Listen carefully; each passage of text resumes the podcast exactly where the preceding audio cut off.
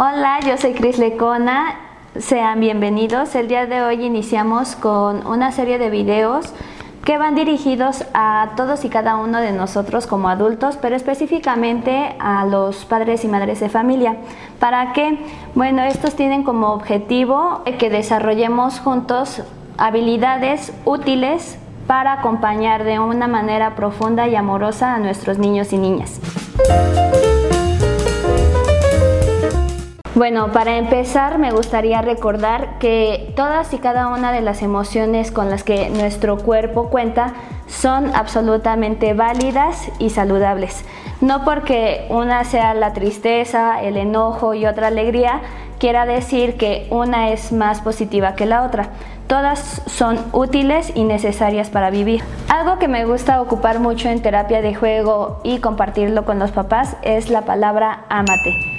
Si nos damos cuenta, cada una de estas letras nos ayuda a identificar cada una de las emociones. Si empezamos por la A, A significa alegría, mientras que la M es el miedo, la A siguiente es el asco y seguido de la T de tristeza.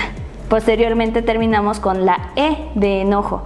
Si nosotros tomamos en cuenta que todas las emociones son útiles para sobrevivir, entonces al aprender a manejarlas es que podemos aprender también a amarnos. Estas emociones entonces nos ayudan a modularnos y a reaccionar de una manera diferente a cada una de las situaciones que se nos van presentando en la vida. La idea es aprender a equilibrar el cuerpo, la mente y las emociones. No basta con tener una educación formal en literatura, matemáticas o biología. También es necesario educar al corazón e ir avanzando en nuestra inteligencia emocional.